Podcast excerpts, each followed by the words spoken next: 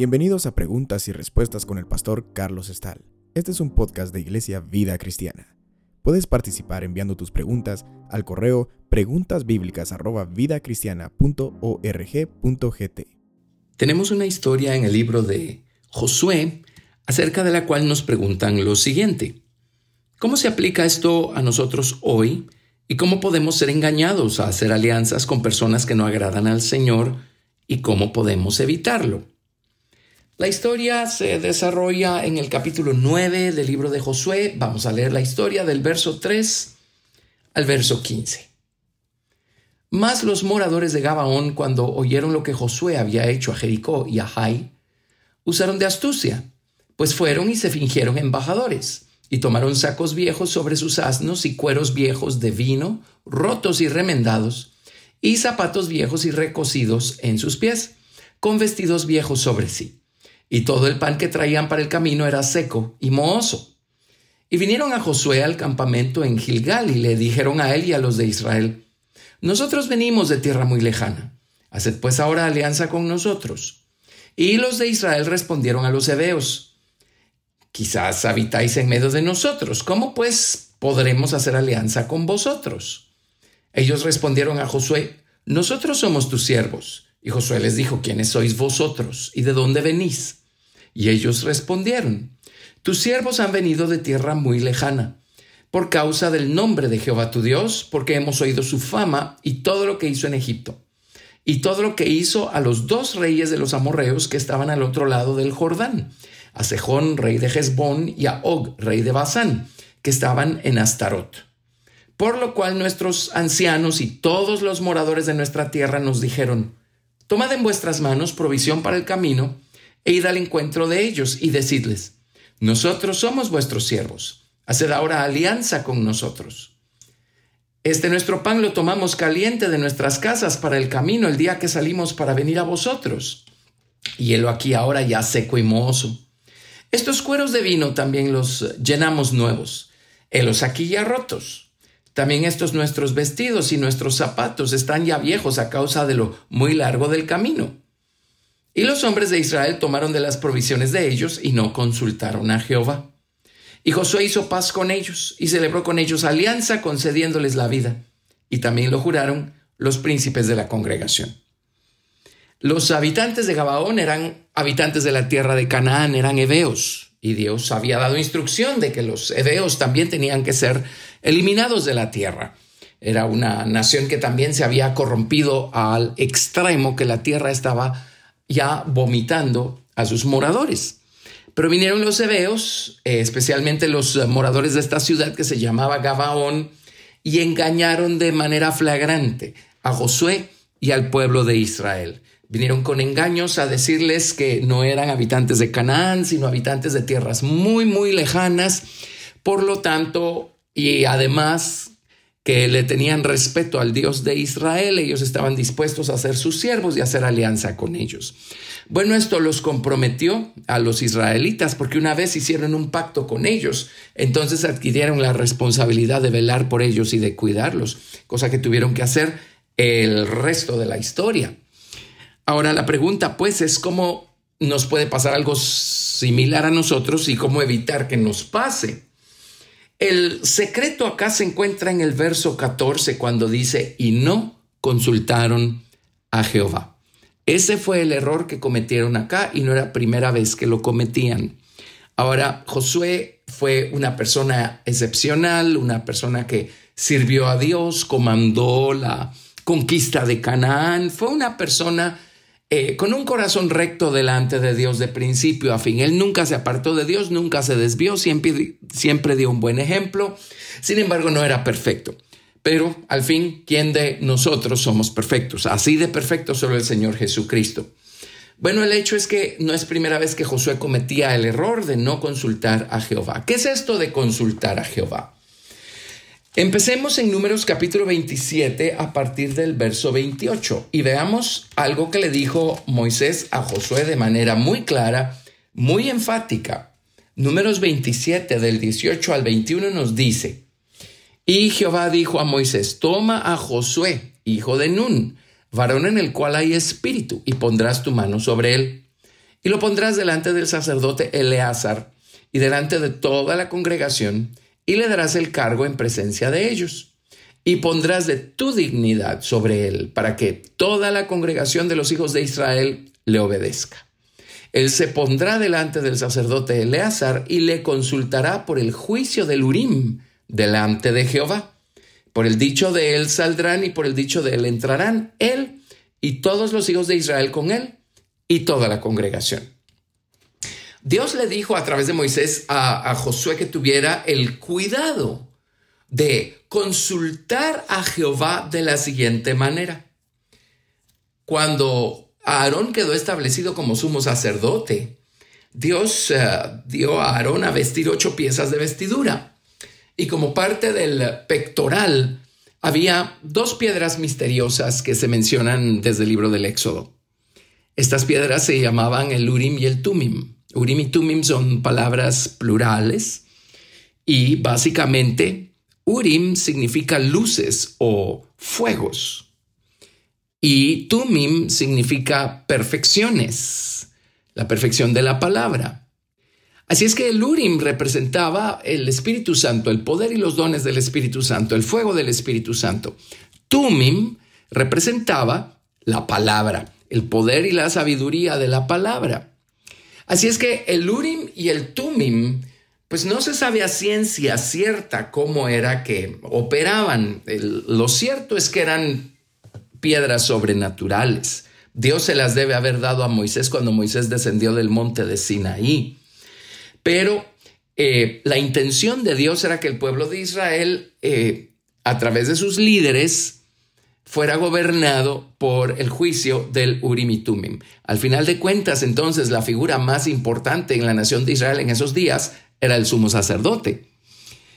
Sabemos por la manera como David, por ejemplo, consultó a Dios, eh, cómo funcionaba.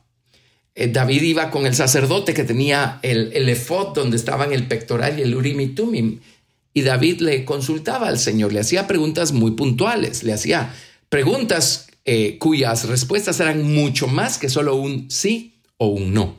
Hay personas que creen que el urim y el tumim son una dice sí, la otra dice no, y la que saliera esa era la respuesta. Pero esto no es cierto, porque las respuestas que obtenían eran respuestas claras, eh, concretas, detalladas, eran planes enteros de cómo proceder. Así es que en realidad lo que ocurría era que el sacerdote profetizaba. El sacerdote delante de la presencia del Señor profetizaba y estas piedras, el Urim y el Tumim, tienen que haber dado testimonio de alguna manera de que lo que el sacerdote había profetizado o había dicho de manera inspirada como instrucción de Dios era efectivamente la voz de Dios hablando probablemente chispeaban, probablemente eh, se encendían, saltaban. De alguna manera daban testimonio de la veracidad de lo que el sumo sacerdote había profetizado. Eh, hoy en día nosotros tenemos el cumplimiento de este Urim pues tenemos al Espíritu Santo con los dones y el fuego y el poder y tenemos la palabra de Dios, la palabra escrita de Dios, en donde Dios nos revela su voluntad. Así es que el Urim y el Tumim hoy en día son lo equivalente a conocer lo suficiente la palabra de Dios y esperar a que el Espíritu de Dios dé testimonio para que ambos, el Espíritu y la palabra, nos ayuden a saber que vamos por el camino correcto. El Urim y el Tumim no solamente representaban los dones del Espíritu Santo, representaba también el conocimiento y el entendimiento de la palabra. Igualmente, el Urim y el Tumim no era únicamente el conocimiento de la palabra, se necesitaba la confirmación del Espíritu. El Urim viene por don. El Espíritu Santo y sus dones son esos, son regalos. No hay que trabajar para obtenerlos, hay que pedirlos para obtenerlos. Pero el Tumim ya no viene por don. Eh, el conocimiento de la palabra requiere de trabajo, requiere de esfuerzo, requiere de dedicación. Así es que para tener el entendimiento maduro de cuál es la voluntad de Dios, no solo necesitamos los dones del Espíritu, necesitamos un conocimiento maduro de la palabra.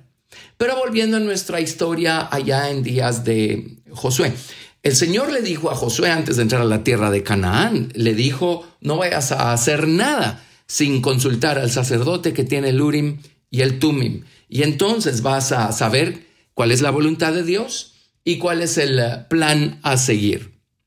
La voluntad de Dios nos va a indicar el qué quiere Dios que sea hecho. Y el plan, el plan maestro, va a ser la instrucción de cómo y cuándo debe ser hecho aquello. Así es que nosotros debemos consultar a Dios para ambas cosas, qué debe ser hecho y cómo debe ser esto hecho. A veces Dios nos va a revelar cuál es su voluntad, algo que deba ser hecho. Pero nosotros no debemos movernos hasta no saber cómo, porque Dios también quiere revelarnos el cómo. También quiere que las cosas sean hechas de acuerdo a su plan, al plan que él ha trazado. En el caso nuevamente de Josué, Josué todo lo que tenía que hacer era ir con el sacerdote y preguntarle, preguntarle acerca de los asuntos. Lo hicieron cuando conquistaron Jericó o antes de ir a la batalla a través de la cual conquistaron Jericó. Cuando conquistaron Jericó ellos tenían instrucciones claras, precisas, de qué hacer, cómo hacerlo, cuándo hacerlo. ¿Cómo obtuvieron esa precisión de instrucción? Sino consultando al Señor. Obviamente Josué tuvo el cuidado de ir con el sacerdote, preguntar y esperar a que viniera la respuesta. Cuando ellos tuvieron toda la instrucción precisa de qué hacer y de cómo hacerlo, lo hicieron y obtuvieron la victoria. Dios estuvo con ellos. Ahora, el primer error que cometió Josué fue con la siguiente ciudad que les tocaba conquistar, que era la ciudad de Jai. Eh, Dios advirtió a, Josué y al pueblo de Israel que de la ciudad de Jericó no tomaran nada. La ciudad de Jericó iba a ser una primicia de la conquista de toda la tierra de Canaán, por lo tanto, como primicia todo lo que había allí le pertenecía a Dios, le correspondía a Dios. Pero vino Acán, un individuo, un israelita, y él tomó varias cosas de la ciudad de Jericó sin haberlo dicho, lo hizo a escondidas, y Dios había dicho que no lo hicieran. Tomó un lingote de oro y tomó dinero y tomó un manto babilónico y los escondió en su tienda. Cuando llegó el momento de conquistar la siguiente ciudad, la ciudad de Jai era una ciudad más pequeña, no era una ciudad tan fortificada, y Josué cometió el error de confiarse y de confiar en él mismo. Y Josué básicamente dijo, si Jericó era una ciudad más difícil de conquistar y la conquistamos con facilidad, creo que Jai va a ser algo todavía mucho más fácil de conquistar. Así es que Josué no consultó al Señor y él solo trazó el plan de cómo conquistar la ciudad de Jai. Si él hubiera consultado a Dios, él hubiera sabido lo que hizo Acán y que alguien había tomado del anatema, eh, lo que significa que Dios no estaba contento con ellos eh, hasta que se solventara el asunto. Pero Josué nunca consultó a Dios y fueron a pelear en contra de Jai y resulta que los de Jai vencieron en esa batalla a los israelitas. Esto los humilló mucho. Y entonces consultaron a Dios, probablemente más por humillados que por otra razón. Pero el hecho es que consultaron a Dios y el Señor les dijo claramente, miren, si me hubieran consultado a mí, hubieran descubierto que hay pecado en el campo, en el campamento. Acán tomó eh, de lo que estaba prohibido y por eso yo no salí con ustedes a la batalla. Bueno, entonces dieron con el culpable, eh, Dios juzgó el asunto y entonces Dios les dijo cómo conquistar la ciudad de Jai conquistaron finalmente la ciudad de Jai y obtuvieron la victoria. Siguieron adelante y Josué todavía no era perfecto en esto de consultar a Dios. Cuando aparecieron los moradores de Gabaón, ¿verdad? Que eran hebeos, eran habitantes de la tierra de Canaán.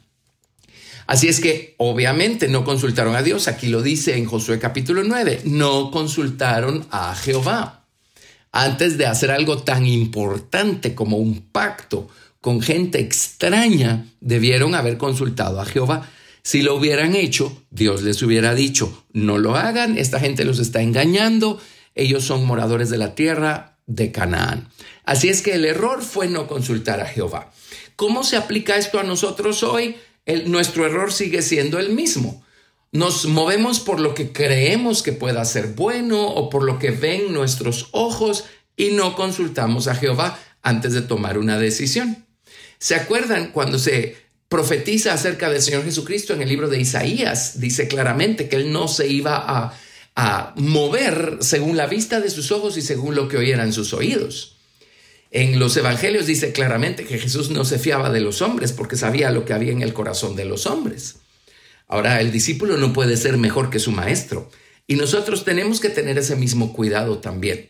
Así es que tenemos que consultar a Jehová antes de eh, hacer alianzas o hacer pactos o entrar en eh, eh, algún tipo de comunión y compañerismo con alguien. La palabra de Dios nos dice cosas muy explícitas en cuanto a cómo no estar haciendo alianzas con las personas. Por ejemplo, en 2 Corintios 6, 14, se nos dice claramente, no os unáis en yugo desigual con los incrédulos. Esto va para situaciones de negocios, esto va para eh, establecer, eh, casarnos, darnos en matrimonio con alguien que no camina con Dios como nosotros caminamos con Dios. En el libro de Proverbios siete veces se nos dice que no salgamos por fiadores de un extraño. Así es que allí tenemos nosotros el tumim. Pero si no estudiamos la palabra de Dios, ¿cómo vamos a tener nosotros el tumim de la palabra de Dios? El conocimiento de la palabra no es algo que venga por don, es algo que viene por trabajo y esfuerzo y dedicación. Así es que leamos nuestra Biblia. Y la Biblia nos dice muchas cosas muy claras, muy explícitas. Y si no están tan explícitas, tengamos la garantía que el principio espiritual que podemos aplicar en esa situación va a estar allí. La palabra de Dios nos va a dar sabiduría, vamos a tener el tumim. Y luego, por supuesto, necesitamos avivar el fuego del don de Dios que está en nosotros. Necesitamos el bautismo con el Espíritu Santo. Esto significa que necesitamos al Espíritu Santo no solamente dentro de nosotros, lo necesitamos sobre nosotros. Es cuando el Espíritu viene sobre nosotros que el Espíritu viene con los dones y con el poder. El, don del Espíritu Santo nos va a ayudar a discernir cosas para las que a lo mejor todavía no tenemos suficiente conocimiento. Pero la unión del Espíritu y la palabra, el Espíritu vivifica porciones de la palabra, el Espíritu nos recuerda las palabras de Jesucristo que ya están en nuestra mente y en nuestro corazón. El Espíritu nos guía a toda verdad o a esa porción específica de la palabra que necesitamos para esa situación específica. Así es que la unión del trabajo que hace el Espíritu Santo y que hace la palabra de Dios dándonos sabiduría, entendimiento, conocimiento y prudencia en nosotros, nos va a ayudar a saber si debemos seguir adelante haciendo algún tipo de alianza eh, o si la cosa no va a fructificar, no va a florecer y va a ser para detrimento nuestro. Así es que consultemos a Dios. Antes de decidir, consultemos a Dios. Antes de hacer, consultemos a Dios. Esperemos. Si el asunto no puede esperar, si la respuesta la tenemos que dar en este minuto, entonces la respuesta debe ser no. Pero si podemos esperar, hagámoslo y consultemos a Dios. Oremos, estudiemos su palabra, esperemos en Dios. Y Dios nos va a ayudar de esta manera a evitarnos muchos problemas y a hacer las cosas de acuerdo a su voluntad y conforme a su plan maestro. En otras palabras, Él nos va a revelar no solamente qué debe ser hecho, sino también cómo, cuándo, dónde, etc. El plan. Gracias por escuchar Preguntas y Respuestas con el pastor Carlos Estal. Recuerda que puedes participar enviando tus preguntas al correo preguntasbiblicas@vidacristiana.rg.gt y quédate atento al siguiente episodio porque tu pregunta puede ser la siguiente a responder.